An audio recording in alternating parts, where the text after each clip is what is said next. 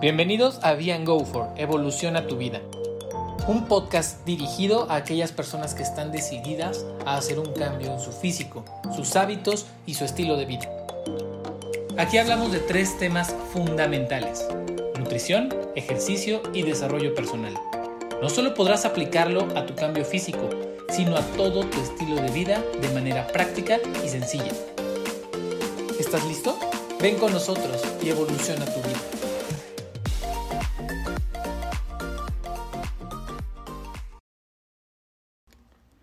Hola, hola, ¿cómo están? Buenos días, buenas tardes, buenas noches. Bienvenidos al podcast número 5 de Be and Go For Evoluciona tu vida.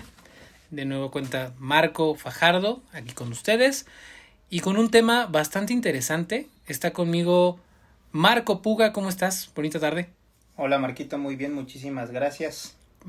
Hoy les traemos un, un tema bastante, bastante interesante y hago un pequeño preámbulo. ¿Cuántas veces han ido a algún gimnasio con algún... Eh, o, han pensado en meterse a un gimnasio, a CrossFit, a TRX, a mil disciplinas? ¿O en esta etapa donde estamos todos encerraditos, ver qué, qué es un entrenamiento funcional? Y muchas veces también nos acercamos a un entrenador y desgraciadamente allá afuera hay entrenadores que tienen ya sus rutinas prehechas, que no es, no es que estén mal, pero eh, hay que dirigirlas de diferente forma. Ahorita platicando vamos, vamos a entender un poquito más de esto. Marco, cuéntanos un poquito cómo funcionan, en qué consisten, de qué van el tema de sistemas de entrenamiento. Claro que sí, Marquito. Bueno, los sistemas de entrenamiento van dirigidos o encaminados a mejorar las capacidades físicas de las personas. Esto significa desarrollar sus capacidades, sus habilidades para que sean funcionales. Ok, oye, hablaste algo de capacidades. ¿A qué te refieres? Las capacidades de cualquier ser humano son cuatro básicas. Resistencia, fuerza, flexibilidad y velocidad. Ok, fíjate que ahorita que, que platicas de eso me suena mucho porque en el entrenamiento yo jugué muchos años fútbol americano y en el entrenamiento nos mencionaban mucho de esto. Pero cuando te refieres a fuerza, digo, yo pienso fuerza gimnasio, pero no creo que solamente sea, vaya por ahí. ¿Hay alguna subdivisión o cómo puedo entender esta parte de entrenamiento? ¿Qué pasa si yo tengo fuerza, resistencia? ¿En qué consiste y en qué ventajas puedo encontrar en mi cuerpo? Claro que sí, Marquito. Bueno, pues mira, la fuerza, básicamente sí, sí el gimnasio trabaja lo que es la hipertrofia muscular o ejercicios de fuerza. Sin embargo, la fuerza tiene diversas clasificaciones y subclasificaciones. Por ejemplo, te voy a mencionar algunas. La fuerza explosiva, la fuerza isotónica, isométrica, pliométrica. ¿Qué significa esto? Por ejemplo, la fuerza isométrica, alias plancha. Seguramente tú conoces a alguien que hace planchas bien y bonitas. todas sus variantes, ¿no? Mi entrenador no para de ponerlas todos los días. Ah, bueno, pues imagínate, por ejemplo, tú que has desarrollado, vamos a poner este ejemplo de la plancha. Eh, si haces una plancha ahorita, te digo, Marquito, ponte a hacer una plancha eh, N cantidad de segundos. Para, para nuestra audiencia, una plancha es, te pones ya sea sobre tus brazos, sobre tus codos, como si fueras a hacer una lagartija, pero sobre los codos, y aguantas ahí 30, 60, 90 segundos o hasta más. El récord mundial anda por ahí de más de 4 o 6 horas, un tema así. Exactamente. Suponiendo que tú haces eh, la plancha, digo, Marco, hazla. Te va a cansar, probablemente, o probablemente puedas aguantar mucho. Sin embargo, si te pongo un circuito de entrenamiento, supongamos burpees y abdominales y lagartijas y escaladores de montaña y corres una distancia de 10 metros y después haces la plancha, no vas a sentir el mismo, la misma fuerza que cuando la estabas haciendo sin ese previo estímulo. ¿Estás de acuerdo? No, ya te, ya te desgastaste horrible, ¿no? Exactamente, entonces el estímulo es mucho mejor. Entonces, eso te permite combinar ejercicios de diferentes áreas para desarrollar aún más la condición física. Ese es el principal objetivo de las capacidades y del entrenamiento, desarrollarlas para que tu condición física mejore. Ahora, cuando hablabas de fuerza, eh, quiero, quiero asociarlo un poquito. Imaginando a un corredor de 100 metros versus un eh, alguien que se dedica al salto de altura, por ejemplo. Se, es fuerza, pero es diferente la fuerza. Claro. Por ejemplo, poniendo el, el, en sentido a Usain Bolt, ¿no? Él corre una distancia de 100 metros, requiere fuerza explosiva, requiere potencia en las piernas, ¿ok? Si hablamos de la, la persona que hace el salto, requiere fuerza pliométrica. Pliométrica es sinónimo de salto, ¿sale? Entonces son fuerzas finalmente, pero que se trabajan y se estimulan de distinta forma. Ok, ahora una pregunta diferente. Sí. Hablamos de capacidades, pero una persona, por ejemplo, que quiere bajar de peso, ¿por qué se tendría que enfocar en las capacidades? Ok, para empezar, una persona que quiere bajar de peso estaría trabajando fuerza-resistencia. ¿Por qué? Porque hay dos formas de quemar grasa. ¿no? no solo significa bajar de peso. Los kilogramos es un parámetro. Los otros parámetros a, considerar es el porcentaje de masa muscular, el porcentaje de grasa corporal y de hidratación, porque es la composición básica del cuerpo humano, ¿sale? Entonces, ¿cómo son las formas o qué metodologías hay para quemar esa grasa? Puede ser entrenamientos de fuerza, pero también entrenamientos de resistencia. ¿Cuál es la mejor forma de desempeñarlo? Una combinación de ellas, fuerza-resistencia. Ese es otro tipo de la parte de clasificación que te mencionaba en un principio. Ok. Ahora, combinando eh, fuerza, resistencia, fuerza, velocidad, fuerza, flexibilidad, obtengo diferentes eh, aptitudes directamente para mi cuerpo. Quiero entender que entonces sería un atleta entrenado o capacitado, mejor dicho, para ciertos deportes más que para otros. Exactamente, como lo mencionas, es literal. Cada deporte tiene su demanda o sus, sus labores específicas. Entonces, sobre ello se le debe de, de encaminar al atleta a desarrollar esas capacidades que sean específicas para la actividad física o el deporte que desempeñe. No significa que un entrenamiento u otro esté mal, simplemente persigue diferentes objetivos. ¿Por qué? Porque la persona que lo practica para empezar tiene diferentes capacidades tanto fisiológicas como anatómicas y además su objetivo es distinto al de otra persona. ¿Qué tendría que hacer un entrenador? Ahorita yo llego a cualquier gimnasio, hoy sabes que me voy a inscribir, me dan un entrenador. ¿Qué tendría que hacerme el entrenador para que nuestra gente sepa qué realmente tiene que hacer un buen entrenador? Marquito, esta es una pregunta súper importante y hay veces que empresas incluso grandes de, de gimnasios, por ejemplo, o de entrenamiento funcional, pues no, no contemplan o no toman mucho en cuenta. Lo principal, pues bueno, se te hace una evaluación física. La evaluación física persigue, persigue un objetivo en específico, que es saber dónde estás tú actualmente, saber qué características, qué capacidades y cuáles son tus objetivos. ¿Sale? Después de esa capacidad, de esa, perdón, evaluación, se requiere también en la parte médica, clínica o de salud, elaborar, elaborar perdón, exámenes. Un examen médico. Un examen médico. No, no solo es uno, depende de la persona. ¿Por qué? Porque si la persona, por ejemplo, supongamos está muy gordita, ¿no? Eh, clasificación médica sería obeso tipo 1, tipo 2, se le requiere hacer ciertos exámenes médicos que, por ejemplo, vayan encaminados a saber los niveles de glucosa que tiene. O, por ejemplo, un electrocardiograma. O sea, el examen de sangre. Serían exámenes de química sanguínea, exactamente, pero también un electrocardiograma para saber su corazón cómo está actualmente, el, estado, y saber qué tipo de actividad o de ejercicio se le puede implementar para no poner en riesgo su salud. No es lo mismo una persona que te llegue atlética, puede que esté atlética, sin embargo eso no quita que pueda tener algunos padecimientos. De la misma forma se le debe tratar igual exámenes eh, médicos previos, certificaciones, ¿no? Y una evaluación. Ok, entonces una persona que realmente quiere hacer todo un proceso, más bien hacer de su cuerpo eh, algo diferente, llevarlo a otro nivel, necesita llevar un proceso. Es decir, voy al médico que me haga un check-up de acuerdo a mi nivel de porcentaje de grasa, porcentaje de masa muscular, porcentaje de todo esto, ya me hace ciertos estudios para ver si estoy óptimo. Perfecto, ya pasé esa, esa parte y el entrenador tiene que ver, tiene que analizar entonces mis capacidades, en, en, qué punto estoy, ¿correcto? Ok. Es correcto. Eh, ahora, una vez que ya, ya entrené, ¿cuál, cuál es el, el, proceso de entrenamiento? Porque muchos, mucho hablamos de, ah, calienta, estira y primero, ¿cuál es la importancia del calentamiento? ¿Para qué me sirve? Claro.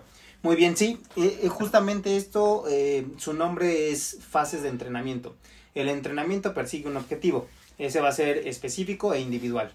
Pero antes de eso, siempre, independientemente si es entrenamiento individual o en equipo, requiere de un calentamiento previo. ¿Cuál es la importancia del calentamiento? Prácticamente poner a tono al cuerpo y a la mente, básicamente. O sea, en resumen es preparar el sistema neuromuscular para la carga que va a recibir. ¿Cuál es la importancia del calentamiento? Muchísima. Te ayuda a desarrollar mejor el músculo, a prevenir lesiones. Yo creo que destacaría entre todas estas un buen calentamiento, aparte de que te pone a tono en cuestión eh, oxígeno. Ajá, empiezas a transpirar, obviamente, seguramente alguna vez lo has desarrollado, ¿no? Empiezas a, caminar un poquito, haces alguna serie de, de, calentamientos, de movimientos de articulaciones, y obviamente cuando ya recibes la carga muscular, ¿no? El ejercicio o el deporte que vayas a practicar, tu cuerpo lo recibe súper bien, te sientes a gusto, dices, ay, ya me quité como lo tronquito, ¿no? Regularmente mencionamos esta, esta palabra, ¿no? En el deporte es muy, muy común, ¿no? Es coloquial, te quitas lo tronquito y te sientes como sano para desarrollar cualquier cosa. ¿Cuál es el tiempo promedio para que una persona empiece a tomar condición física? Para que empiece a desarrollar condición física, regularmente tarda de una a tres semanas, dependiendo. Un periodo de acondicionamiento físico, en estricto sentido, te dan un promedio, entonces regularmente te dicen que son dos semanas.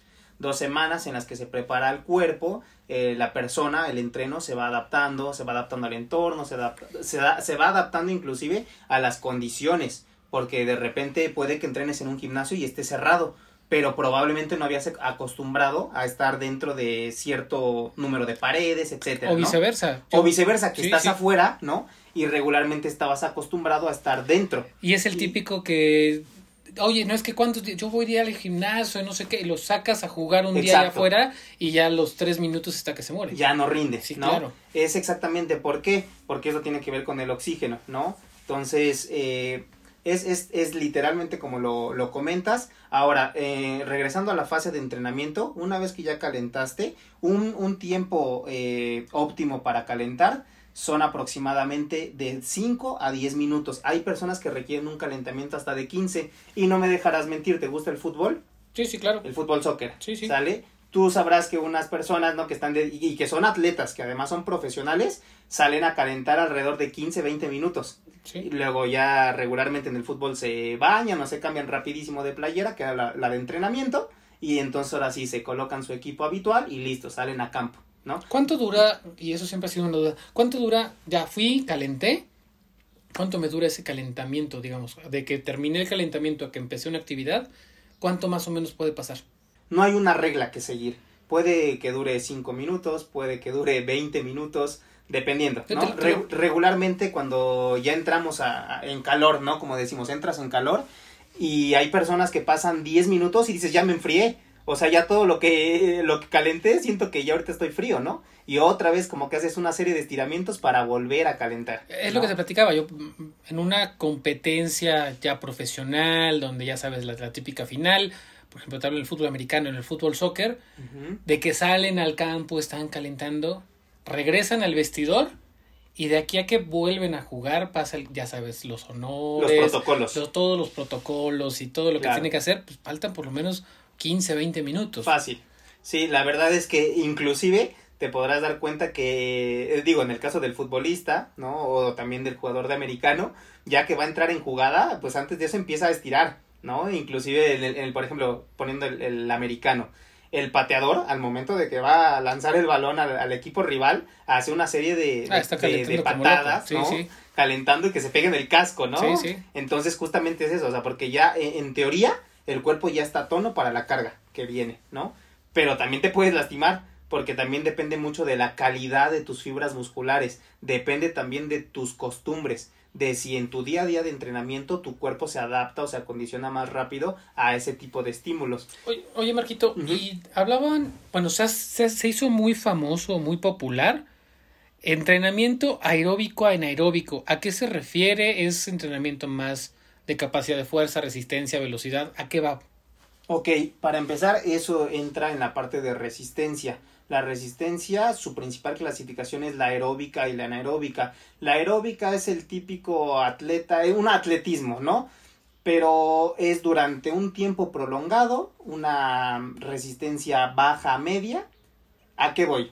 Te pones a caminar alrededor de tu cuadra durante una hora y listo.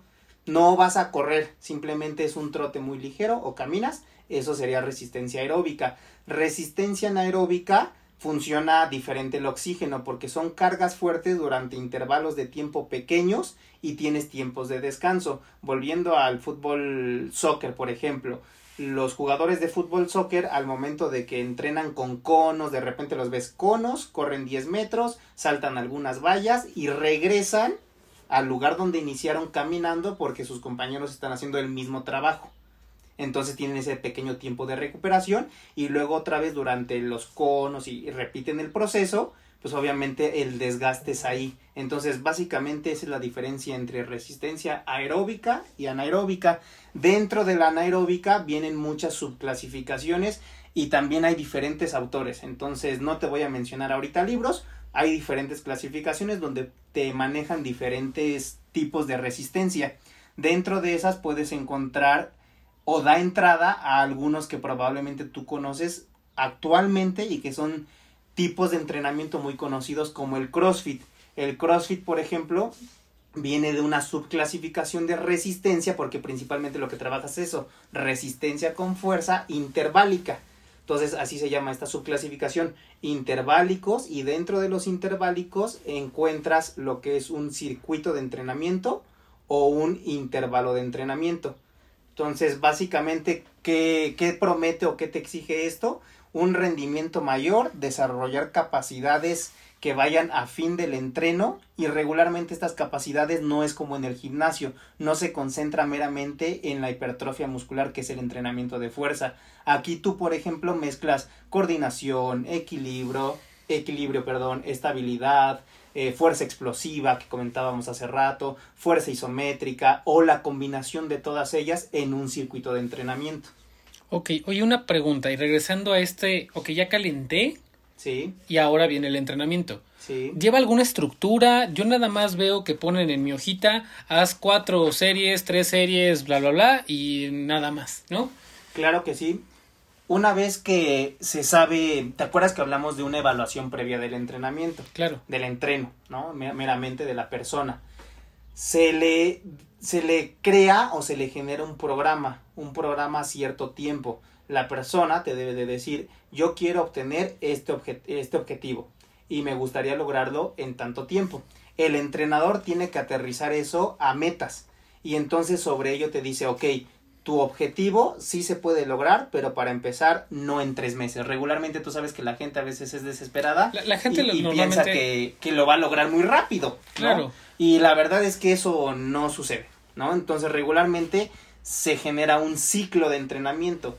Ese ciclo de entrenamiento te dice, ah, perfecto, vamos a perseguir tu objetivo durante seis meses, un año, etcétera, y te lo va dividiendo en mesociclos, que te dice, ok, a la mitad vamos a hacer evaluaciones, donde vamos a ver tu avance. Un tiempo promedio, Marco, para que la gente se haga, se haga una idea, sano, donde la gente pueda, si viene en una obesidad 1, obesidad 2, a, eh, a un nivel donde vaya su físico ya se vea un, el, típico estilo de vida fit. Un peso normal. Un peso normal, con una buena complexión física, con un buen volumen muscular. ¿Cuánto tiempo más o menos tardas? Mira, regularmente no hay una medida que digas que sea regla regularmente te lleva un proceso mínimo de seis meses. Seis meses de compromiso total de la persona, de disciplina, de constancia, de perseverancia y demás cosas. ¿A qué voy con esto? Esto es súper importante, Marquito, porque no solo es el aspecto físico, sino que muchas veces tienes que trabajar a la persona en aspectos psicológicos, en aspectos motrices, o sea, aspectos que son completamente, no es que estén despegados o aislados del físico, sin embargo son procesos internos que las personas a veces necesitan sanar para poner especial atención en su objetivo. ¿Sí me explico? Es la persona que entra al gimnasio o va a, por ejemplo, con un grupo de runners y quiere tener los mismos resultados que el runner más eh, excelente, que el máster, ¿no? o quiere llegar al gimnasio y en un mes decir ya estoy fuerte, ya me siento increíble, ya no, o sea, eso no pasa. ¿Me explico? Eso no pasa. Entonces, aprovechando aprovechando que, mencionaste el gimnasio y, ahorita mencioné el peso. ¿Cuenta el peso al momento de Porque al momento de cargar, de, normalmente vemos o tenemos esa mala idea de mientras más cargo, más fuerte estoy o, menos fuerte, o ¿qué, ¿qué, influye el peso? Claro, claro, ya, ya entiendo tu pregunta. Mira, para empezar, cada persona tiene un tipo de complexión. Desde ese sentido, tú ya puedes clasificar a las personas para que son hábiles o para que son aptas o no. ¿Sale? Entonces, después de eso, regularmente en un gimnasio tú ves que las personas llegan y sin técnica alguna dicen, ah, pues este, yo cargo X cantidad de kilos haciendo brazo. Pero ve su técnica y es pésima. Te apuesto a que esa técnica con, menor, con menos peso, pero la técnica adecuada, le va a pesar el doble o el triple que como lo hace realmente y como lo hace realmente pues está mal, ¿no? Esta es labor de los entrenadores, no dejar caer a las personas en eso. ¿Por qué? Porque muchas veces nos engañamos y creemos que cargamos cierto peso cuando nuestra calidad de ejecución, nuestra técnica de entrenamiento no es la adecuada. ¿Qué podemos lograr con esto? Lo único que podemos lograr es que no vamos a tener resultados y además nos vamos a lesionar. Ok, entonces lo más importante, no me comparo, me dejo de comparar con el de al lado, con mi amigo, y la competencia empiezo a hacerla, lo que hemos hablado todo ese tiempo, la competencia principal es conmigo mismo. Exactamente, súper importante, que es un proceso interno muy fuerte, lo que decíamos, tratar a la persona en el aspecto psicológico, que la persona comprende y se adapta a las condiciones y que esté dispuesto a escuchar. Y después de eso es seguir una serie de, de, de ejercicios de entrenamiento, de planeación, que obviamente un experto se la debe de diseñar y, que esté encaminada al objetivo que la persona desea. Ok, ahorita hablábamos de, de dos principalmente. Mencionaste el CrossFit, mencionamos el, el gimnasio. Por ahí al principio, eh, cuando presentaba, hablé del TRX, multifuncional. ¿Qué tantos entrenamientos hay? ¿Cuáles son sus ventajas? Hablemos de los cinco principales. ¿Cuáles son sus ventajas, sus desventajas? ¿Qué te van a ayudar? Y ¿Tú cuál sugerirías para que una persona que quiere un estilo de vida fitness, un estilo de vida más saludable, pueda llevar a cabo? Ok, perfecto. Mira, voy a empezar respondiéndote lo último. ¿Cuál es el ejercicio mejor para tu ser saludable? El que se adapte a tus condiciones. No es que uno sea mejor y otro peor, etcétera, ¿no? Sobre todo, de repente ahora escuchamos mucho CrossFit, multifuncional, funcional, TRX, y creemos que están asociados o que es exactamente lo mismo y no, cada uno tiene sus peculiaridades, ¿no? Entonces, por ejemplo, el multifuncional te va a ayudar a desarrollarte y además es libre para cualquier persona. No importa si eres deportista, si eres el experto, si eres un, un principiante, simplemente es em, sumar o desarrollar una serie de entrenamiento que contemple las mejores prácticas de diferentes actividades. Haces un circuito funcional, lo adaptas a las condiciones de la persona, la persona desarrolla esas capacidades, maximiza su rendimiento y obtiene los beneficios que desea. Ese, en, mi, en mi postura o en mi opinión, es el mejor para todos. ¿Por qué? Porque es multifuncional. ¿Qué quieres tú? ¿Qué practicas? Si, si por ejemplo, eres una persona que quiere ser más saludable, y no practicas absolutamente nada más porque tu vida es trabajar, tu familia, etcétera, perfecto, multifuncional. Pero si por ejemplo eres una persona exactamente igual que este ejemplo que acabo de poner, pero practicas deporte, por ejemplo fútbol los fines de semana, entonces te encaminamos ese ejercicio multifuncional a tu actividad deportiva, que es el fútbol. Oye, yo soy basquetbolista, perfecto. Entonces vamos a estimular la fuerza, la fuerza pliométrica.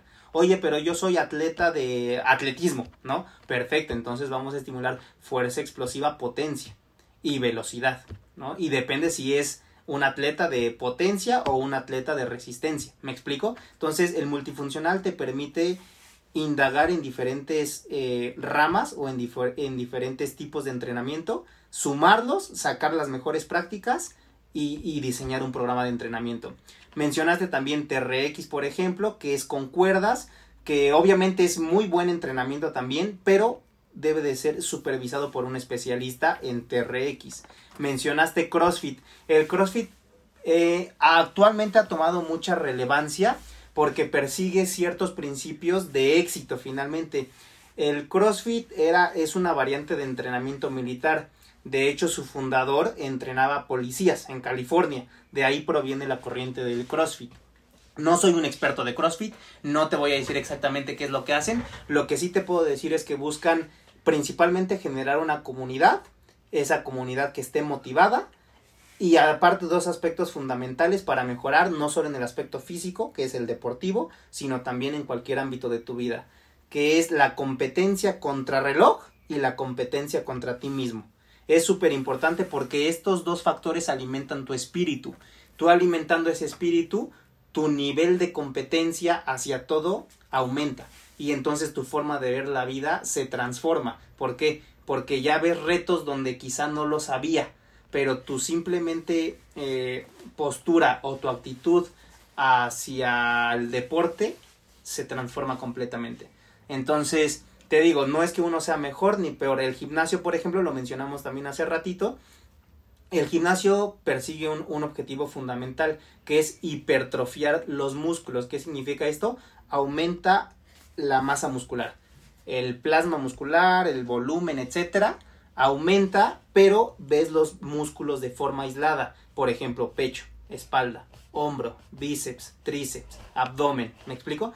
Eh, la pierna, por ejemplo, cuadríceps, femoral, pantorrilla. Son músculos aislados que también en combinaciones, que, que, ya en esto no voy a entrar en mucha terminología, pero se llaman circuitos, biseries, series, triseries, etcétera, también los puedes combinar y jugar con ellos, pero también vas a obtener un beneficio. Sin embargo, regularmente no te lo dicen en los gimnasios, pero yo creo que aquellas personas que son eh, de complexión mesomorfa o endomorfa, regularmente el gordito o el medianito, ¿no? El que tiene capacidad para todo, lo pueden desarrollar y va a ser súper funcional para ellos. El ectomorfo, que es la persona delgadita, sin mucho volumen muscular, sin mucha fuerza, se puede enfocar, por ejemplo, a trabajos como el multifuncional, como el ejercicio funcional o inclusive la calistenia, que también es una metodología de entrenamiento que actualmente ha tomado relevancia y exige diferentes demandas de cargas musculares. Bueno, de cargas musculares, perdón. Bueno, la calistenia tiene, tiene mucho tiempo ya.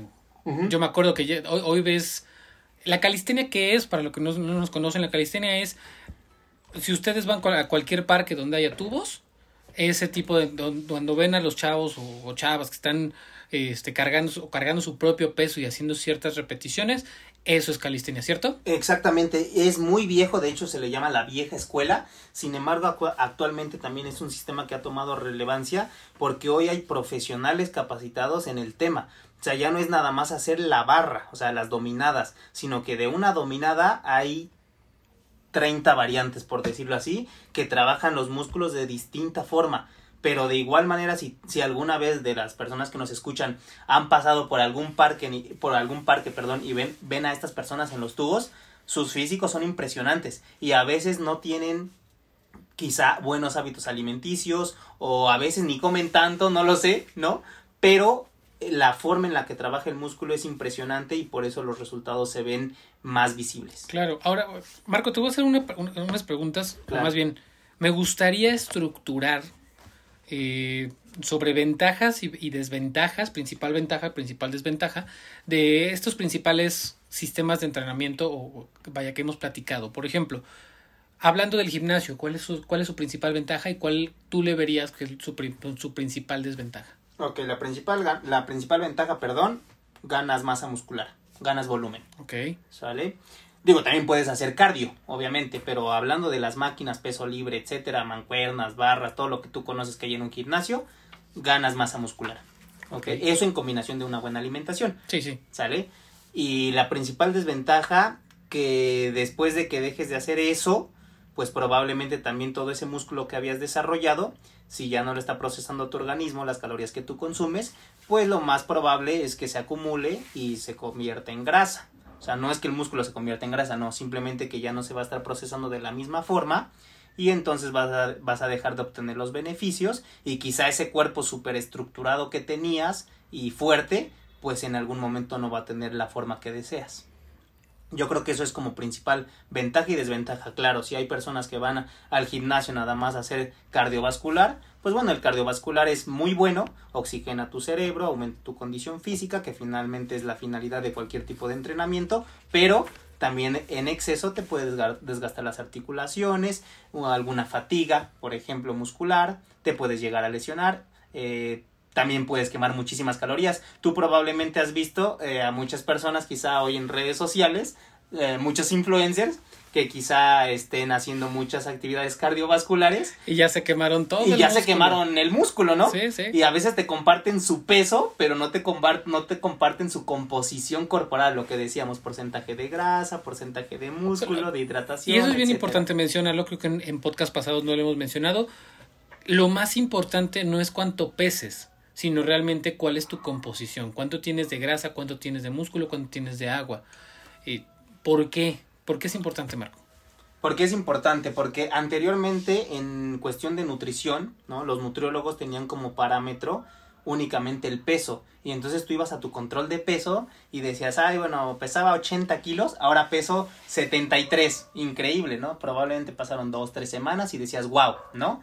Ahorita no vamos a hablar del rebote ni nada de esas cosas, simplemente que en tu mente es ya bajé, bueno, de 80 a 73, ya bajé 7 kilos, ¿no? Sí, hice bien la suma, sí. Ok, ya bajé 7 kilos. Ahora, ¿dónde están distribuidos esos? Que quizá dices, bueno, sí los bajé, me siento más ágil, pero tengo mucha grasa. O sea, me siento flácido. Eh, la lonjita no se ha ido. O sea, ¿qué pasa ahí? Justamente por eso es importante voltear a ver la composición corporal, decir, ah, ok, mira, tu masa ósea es esto, o sea, tus, cómo están tus músculos, tus huesos de fuertes, ajá, es tal número. Ah, tu porcentaje de grasa es este, tu porcentaje de músculo es este otro, tu hidratación es este otro. ¿Me explico? Es la composición que debemos tener en cuenta. Porque no es lo mismo una persona que pese 80 kilos y tenga un porcentaje de grasa de 30%, por ejemplo, que ya es gordito, ¿no? A una persona que pesa 80 kilos, imagínatelo con un porcentaje de grasa 7. Está magro, es puro músculo, está increíble, ¿estás de acuerdo? Totalmente. Entonces, no es lo mismo, no es el, el puro peso no es un parámetro actual que nos sirva realmente, que digamos, ah, esto es relevante, ¿no? ¿Qué es lo que sí es relevante? Un análisis completo que regularmente te lo hace bioimpedancia con cierto margen de error o una máquina que se llama InBody. Perfecto. Regresando a este tema de los tipos de entrenamiento, ya me dijiste ventajas, desventajas del gimnasio. Eh, vámonos con lo que está ahorita mucho de moda, entrenamiento multifuncional. Multifuncional. ¿Cuál sería su ventaja y desventaja? La principal ventaja que cualquier persona lo puede realizar. Cualquier persona, como te decía hace rato, no importa si es principiante o experto, no importa si estás en casa, en parque, en oficina, en algún eh, Hasta en el deportivo, en el mismo gimnasio, claro. En el gimnasio probablemente las personas ahora de repente ven a muchos cargando en máquinas o las mancuernas o las barras y otros en el fondo ahí con haciendo sentadillas, haciendo lagartijas con su propio cuerpo, dominadas, etcétera, y quizá también con material, ¿no? También puedes ocupar cierto material. ¿A qué me refiero con material? Pueden ser pesas rusas, pueden ser resortes, eh, conos, minas, mm, las barras para las dominadas, mm, todo lo que te imagines que puedas utilizar como herramienta, eso lo pueden utilizar y se adapta. ¿Cuál es la principal ventaja? Que cualquier persona lo puede realizar y además puede obtener beneficios funcionales a futuro. ¿Y cuál es su desventaja? La principal desventaja, la verdad, no le veo ninguna. Sin embargo, que si no se hace bajo la supervisión de un entrenador, de un experto, de un sistema o que no estés adaptado a hacer el ejercicio, puedes tener algún... Pues te puede surgir alguna lesión. ¿Puedes generar la misma masa muscular que en un gimnasio? Sí se puede generar, el tipo de contracción de los músculos es distinta. También puedes consumir más calorías y sí se puede lograr, sin embargo, si lo que buscas es volumen, realmente volumen, pero proporcional, o sea, que realmente diga sí esté bastante volumen, ¿no? Como un físico culturista. No, no se podría obtener como tal. Sí la definición muscular, sin embargo el volumen no. Es más, en definición, el, el multifuncional o el CrossFit o cualquiera similar te da mucho más definición muscular. O sea, el, el abdomen, por ejemplo, que es lo que persiguen mucho el six pack o hasta eight pack o más packs, lo puedes obtener ahí. Volumen, no tanto. Sí, en combinación de una buena suplementación y alimentación, cierto volumen que sea proporcional a tu organismo. Pero abismal, así a nivel de un físico-culturista, lo veo muy complicado. Ok. Eh, hablábamos también de justamente la calistenia. ¿Cuál, ¿Cuál es su ventaja y cuál es su desventaja? Porque sí he visto, este sí me consta que es muy diferente el físico de alguien que hace multifuncional, alguien que hace gimnasio, al que hace, al, alguien que hace calistenia. No sé cómo describirlo, pero sí ves algo diferente en su físico. Claro, para empezar es porque el tipo de contracción de las fibras musculares es distinto. La principal de la ventaja de la calistenia, híjole, es que yo le veo muchísimas. Pues es que te ves super papi o super mami, ¿no? O sea, y es, es padre, es para hombres y para mujeres. Sí, claro, sí. O sea, aquí la calistenia no, vaya, al hacerla una mujer no se, se va a ensanchar de espalda, no digo, ya sabemos que esto es mito, pero pues sí que obtienes más masa muscular en un gimnasio, ¿no? Pero en calistenia no. No, pero digo, para las chicas regularmente persiguen esa definición, un poquito más de glúteo, tener este movilidad, agilidad, etcétera, entonces la calistenia les puede dar lo que lo que están buscando. Oye, ¿y cómo trabajas pierna? ¿Se puede trabajar pierna con la calistenia? Sí hay ejercicios, pero entrarían más en el rubro interválicos funcionales. Entonces, de repente también esa es una desventaja. Tú acabas de mencionar sin querer una desventaja de la calistenia, ¿no? Regularmente trabajan mucho el tren, el tren superior, perdón, y el inferior lo descuidan un poco. Entonces, tampoco es tan atractivo, eh, pues un six pack, ¿no? Tener hombros fuertes, espalda fuerte, bien definida, unos brazos impresionantes, y de repente volteas a ver abajo al hombre, que para las mujeres es muy atractivo tener un buen glúteo, y pues resulta que no hay nada, ¿no? Entonces también... Tienen dos popotitos. Tienen, tienen dos popotitos y tiene un forma de un dorito, ¿no? Sí. Es un triángulo. Entonces, acabas de mencionar una desventaja, pero bueno, mira, esa es una desventaja física que finalmente se le puede dar solución. Sin embargo, una desventaja médica que sí podría haber es que la calistenia no es para todos. Tienes que tener y estimular al cuerpo de cierta forma. El desarrollo de fuerza resistencia es muy distinto y probablemente si no estás capacitado para desarrollarla y no llevas un proceso, eh, te puedes lastimar muy fácilmente. Se te puede dislocar alguna articulación. Regularmente te puedes acercar a cualquier experto de calistenia y te va a decir de bloqueos. Ellos bloquean ciertas eh, articulaciones, puede ser del hombro, puede ser de la espalda, puede ser en el pecho, etcétera, y toman algunas posiciones o adoptan posiciones un poco complicadas que justamente ese bloqueo les permite realizar alguna ejecución. La más tradicional, una bandera. Regularmente la bandera es la persona que está en un tubo y se suspende en el aire como una bandera. Seguramente los hemos visto, pero esa es de las posiciones básicas para ellos. Para ellos es como como ir al baño ya, o sea, es algo que le sale súper sencillo, ¿no?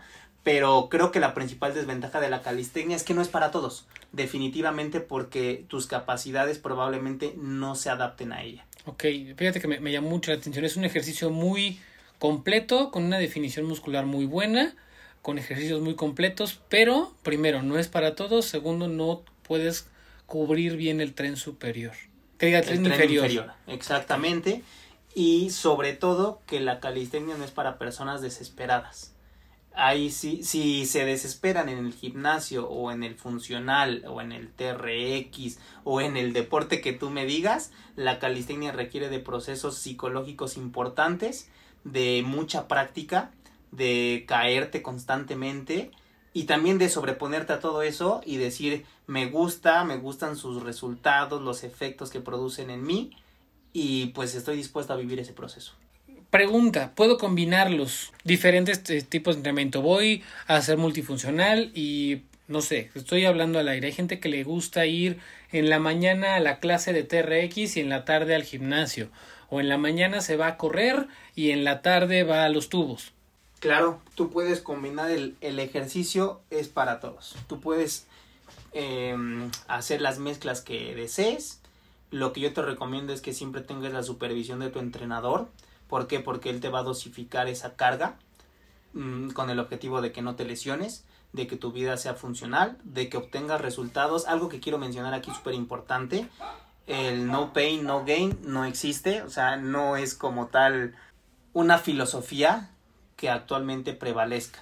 Alguna, alguna vez, digo, Arnold Schwarzenegger, seguramente tú lo conoces, ¿no? Fue el impulsor de, de esto. Y bueno, digo, físicamente estaba dotado de cosas extraordinarias y listo, le funcionó a él. Sin embargo, tú, ¿a qué voy con esto, Mariquito? No es lo mismo hacer burpees, regularmente los conocen, a la gente que no lo conozca, también se le llaman ejercicios completo. Es básicamente una lagartija y un salto explosivo hacia arriba. Obviamente haciéndolos pronunciadamente n cantidad de veces te fatiga mucho. Es muy cansado, pero no es lo mismo hacer 500, ¿no? Que muchos, muchos lo hacen, de mala forma, hacer 8 o 10 de una forma perfecta donde cuides realmente tu postura, tus articulaciones, donde vas a obtener los beneficios y muchos mejores que hacer los 500 diarios. Si me explico, eso, es a lo que voy. Es algo importante que no te mencionan, pero está invadido redes sociales de esto. O sea, te dicen, ay, hoy hice 300 lagartijas y 500 abdominales.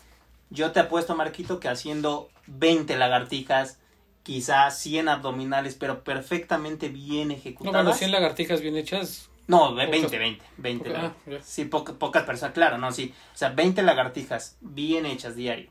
100 abdominales bien hechas diario. Comer bien, caminar y todo eso, obtienes igual o mejores resultados que muchas personas que hacen 10 mil hoy, mañana 100 mil y luego hacen 500 mil de no sé qué. ¿Me explico? Eso no es una es muy coloquial ver que se hace esto en muchos centros fitness, en muchos gimnasios, sin embargo no significa que sea lo correcto. Y no necesitas llevar a tu cuerpo a eso para obtener los resultados que tú realmente deseas. Sí, y es más sencillo lesionar. Por ahí recuerdo de un, un caso que platicamos hace algunos meses de una chica que hacía fútbol americano, ¿te acuerdas? Sí, claro. Y que ella le, habíamos puesto, estaba en su etapa de, de acondicionamiento físico y le habíamos puesto eh, cierto entrenamiento, pero lo que no sabíamos es que ella tenía como multa por algo que no había hecho en su entrenamiento o algo por faltar o lo que sea, 700 saltos de cuerda más el entrenamiento. Claro, no, ahí lo que llevas a tu cuerpo es una fatiga muscular. Eh, tu rendimiento en simplemente cualquier persona, digo, 700 es una cantidad ya exorbitante tú haces 700 saltos y de repente pégate un pique 30 metros a mucha velocidad, listo, tienes un desgarre en tu, en tu pantorrilla. Se te revienta o tienes un desgarre en tu femoral. No es necesario hacer 700. Basta con 30 o con 40 quizá bien hechos, ¿no? Dependiendo, o sea, dependiendo la persona, etcétera. Yo estoy hablando al aire. A lo que voy es que no necesitas hacer esa cantidad ¿no? Independientemente del deporte que practiques, yo, yo te puedo asegurar que los profesionales de cualquier deporte no hacen esa cantidad. Seguramente conoces a Cristiano Ronaldo y cuando de repente le han entrevistado sus abdominales, seguramente los has visto en alguna imagen, video, etcétera. Y le preguntaron que cuántas abdominales hacían hacía diario, porque había muchas teorías de que hacía 300, 500, 700. Y él dijo, si hago 150 o 200 al día es mucho. Realmente lo que me ayuda a construirlo es una buena hidratación, un buen descanso, mi alimentación es balanceada y las ejecuciones que hago de las abdominales las hago perfectamente bien. Y ahorita eh, ya para cerrar esta parte de las fases de entrenamiento, ya hablamos del calentamiento, ya hablamos de diferentes entrenamientos. Eh, el estiramiento que muchas veces se, se, se, llega a confundir con el calentamiento por el proceso y todo esto. ¿Cómo debe ser un buen estiramiento y qué pasa si lo hago? ¿Qué pasa si no lo hago? Ok, sobre todo el estiramiento se realiza durante la rutina y posterior a la rutina. Muy importante realizarlo siempre posterior porque una vez que tú terminas tu sesión de entrenamiento, independientemente de lo que practiques, tus cuerpos, tus fibras están fatigadas, tú mismo, tu organismo está fatigado.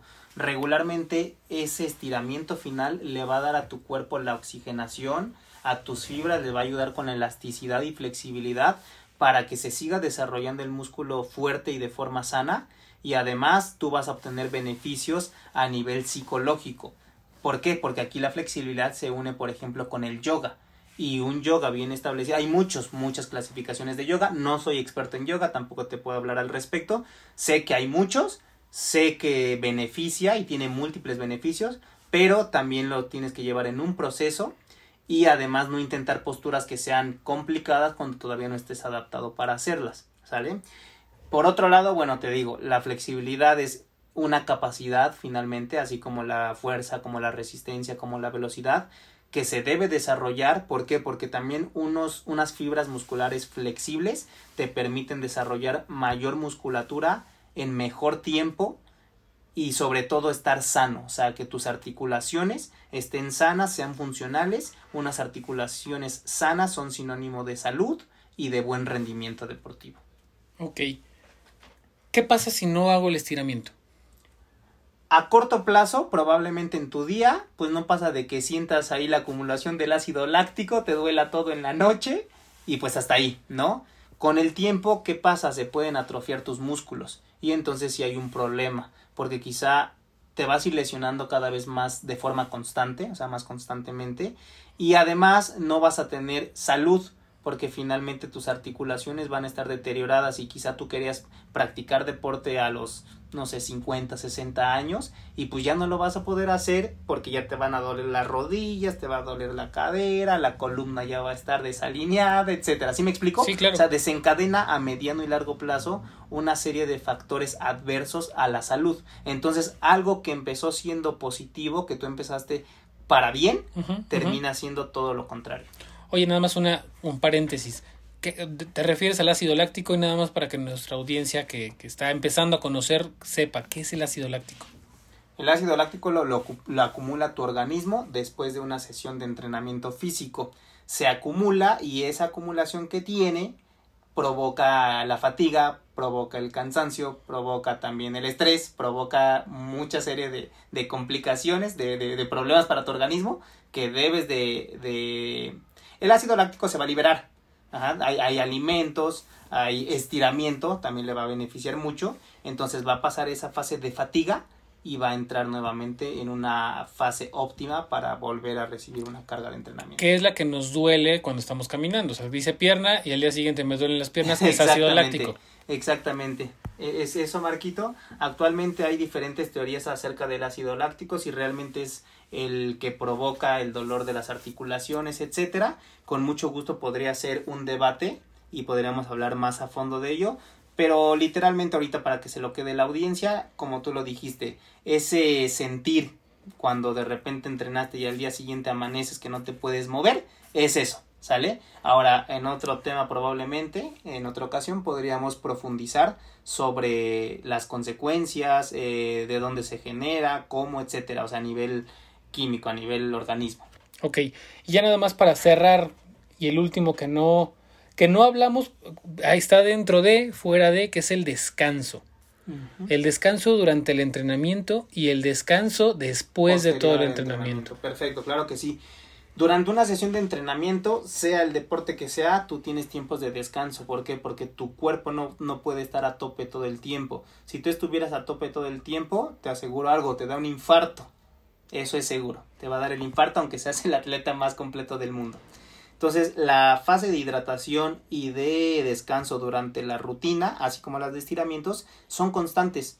No hay una regla básica, regularmente te recomiendan hacerlo de dos a cuatro o inclusive hasta cinco veces, depende de la persona. Lo que sí te recomiendo es que sean pequeñas ingestas, si no también aparece el mencionado dolor de caballo de repente te da, puede que estés corriendo y te da, ¿no? Puede que estés haciendo pesas y te da.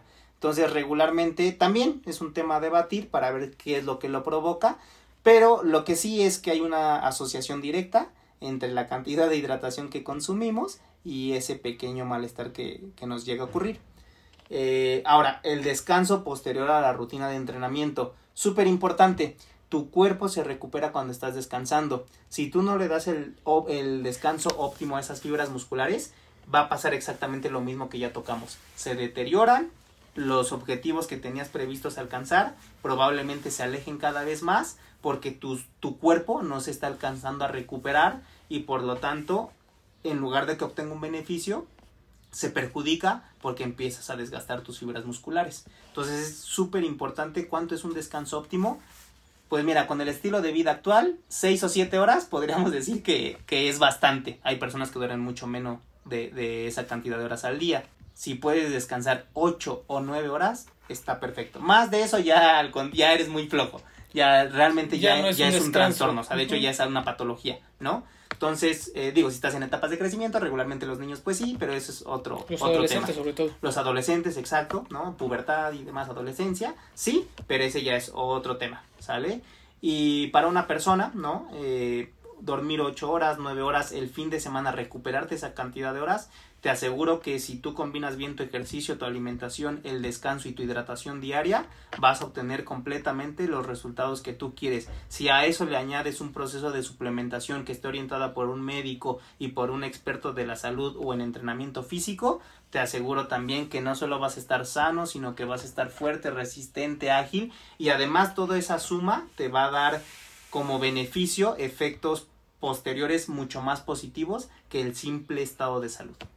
Oye, Marco, nada más como pura nota, ¿qué hace de diferencia un entrenador que me da, me, analiza, me checa, me pone mi rutina y que lo haga yo al entrenamiento al entrenador personal?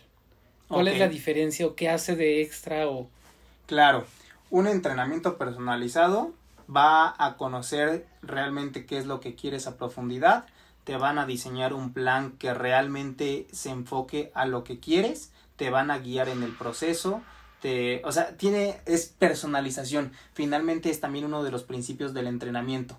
Cuidar a tu entreno y vigilar que no se, que desarrolle lo que quiere en, en objetivos físicos y además que no se lesione. Un entrenamiento que sea abierto, que sea a ley se va, o que sea el programa de, no quiero mencionar porque no tengo nada en contra de ningún programa. Y si funcionan al final de cuentas, no tienen los resultados tan rápido, tan buenos como deberían, pero funcionan. Y puede funcionar. vamos a poner un ejemplo rápido. No voy a hablar mal ni bien, es un buen entrenamiento, simplemente lleva un proceso. Supongamos Insanity o Tabata, ¿no? Seguramente los, los has conocido. No quiere decir que sean malos, por supuesto que tienen ciertas bases y obviamente promovidos por expertos en la materia. Sin embargo, imagínate una persona que quiera hacer insanity de alta intensidad y la persona es un gordito, por ejemplo, de 120 kilos. Jamás, jamás le puedes poner eso de inicio. ¿Me explico? No, y a mí me pasó. Yo hice Insanity, el. Bueno, no Insanity, hice la versión corta que es Focus. Ok. Y la primera etapa todo muy bien y la fase 2 la aguanté, pero no aguantaron mis rodillas. Claro, y vino ahí una lesión. Correcto. Entonces, justamente la personalización del entrenamiento te brinda la oportunidad de que explotes tu máximo potencial, te orienten en el proceso y sobre todo no pongas en riesgo tu salud. Creo que esto es algo que es quizá de toda esta plática del día de hoy lo que quiero que se lleve la gente que nos esté escuchando. No se trata de ahorrarse dinero, eh, muchas veces entiendo que la economía a veces no es muy buena para todos, todo eso lo puedo comprender. Sin embargo, creo que si quieres realmente transformar tu físico o tener un, un estilo de vida mejor, no debes de poner en riesgo tu salud, porque sin salud no puedes desempeñar nada. Entonces, creo que si puedes escatimar en dinero en algo, la salud no es eso. Nunca. ¿Por qué? Porque simplemente de ello depende tu vida. Entonces, en este caso, mmm, aquellas personas que están afuera, ¿no? Y que realizan que la rutina de Panchito, que la de Miguelito, porque le funciona muy bien, que yo vi a la influencer número uno del universo que hace esto y todo, perfecto, qué bueno, es una parte de motivación y qué, qué padre de verdad que nos compartan eso y sobre todo de forma gratuita. Sin embargo, si una persona realmente, como te digo, quiere tener un objetivo bueno, debe de procurar hacerlo de la mejor forma llevar ese proceso y que el ejercicio que se le implemente sea realmente específico para ella. Perfecto, pues Marco, como siempre, muchas gracias. Gracias a ti. y creo que la plática fue bastante ilustrativa. Esperamos que la intención de todo esto es que bueno, nuestra audiencia lo, lo aprenda, sepa cuál es la diferencia de entrenamientos, que no hay entrenamientos buenos o, o entrenamientos mejores que otros, hay entrenamientos buenos o no tan buenos eh, y bueno, todo tiene que ir supervisado siempre por alguien profesional de la salud. Para que no lo sepan, o no creo que no lo habíamos mencionado, Marco, además del currículum que dimos por ahí de los primeros podcasts que tiene, aparte de ser entrenador y aparte de ser exfutbolista y, y muchas otras cosas que, que, hace, que hace Marco, él es nuestro director en la parte de, deportiva, en la parte de entrenamientos. Y toda esta, esta parte que les platicamos es porque nosotros en Be Go For nos dedicamos activamente a dar eh, toda la parte de health coaching, desarrollo personal, y toda la parte de, planes de entrenamiento personalizados y la parte de planes de alimentación personalizados justo para que ustedes tengan y vean una diferencia y pueden seguir escuchando todos los podcasts. Realmente queremos que ustedes aprendan, que aprendan a comer, que aprendan a entrenar, porque la idea es cambiar su estilo de vida, no que dependan de un gimnasio, de un entrenador, porque entonces cuando el entrenador se vaya a otro lado y desaparezca, ya, ya, ya no hice mi rutina, o porque ya no tengo dinero para pagar el gimnasio, dejo de entrenar, o porque ya no tengo para pagar el nutriólogo, entonces ya subí de peso. No, realmente nosotros creemos fielmente que les vamos a enseñar todo lo que sabemos, les vamos a compartir, los vamos a acompañar en este proceso para que no nos necesiten, para que dentro de un año, seis meses, año y medio, dos años, lo que nos tarde ese proceso, no nos necesiten más. Nosotros somos Bian For. Muchas gracias por acompañarnos el día de hoy. Espero que tengan un excelente día, excelente tarde, excelente noche. Síganos en nuestras redes sociales, en Facebook, en Instagram. Próximamente vamos a estar en más redes sociales y ya les traeremos más, más y más sorpresas. Cuídense mucho, excelente tarde, bye.